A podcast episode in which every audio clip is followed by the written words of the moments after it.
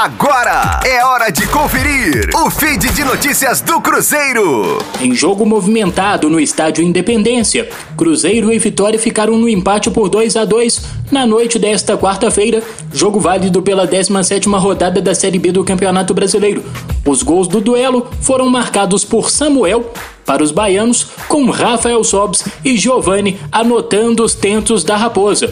O placar não foi favorável nem para um e nem para outro, já que ambas as equipes lutam para sair da parte de baixo da tabela de classificação da Série B. O Vitória abriu o marcador e o Cruzeiro até conseguiu a virada, porém não sustentou o resultado no segundo tempo. Agora, a Raposa receberá o Sampaio Correia também no Horto, no sábado, às quatro e meia da tarde, horário de Brasília, pela 18ª rodada da Série B do Campeonato Brasileiro. Já o Vitória joga no domingo contra o CRB no Barradão, em Salvador, às quatro da tarde. Da Rádio 5 Estrelas, Matheus Liberato. Fique aí! Daqui a pouco tem mais notícias do Cruzeiro.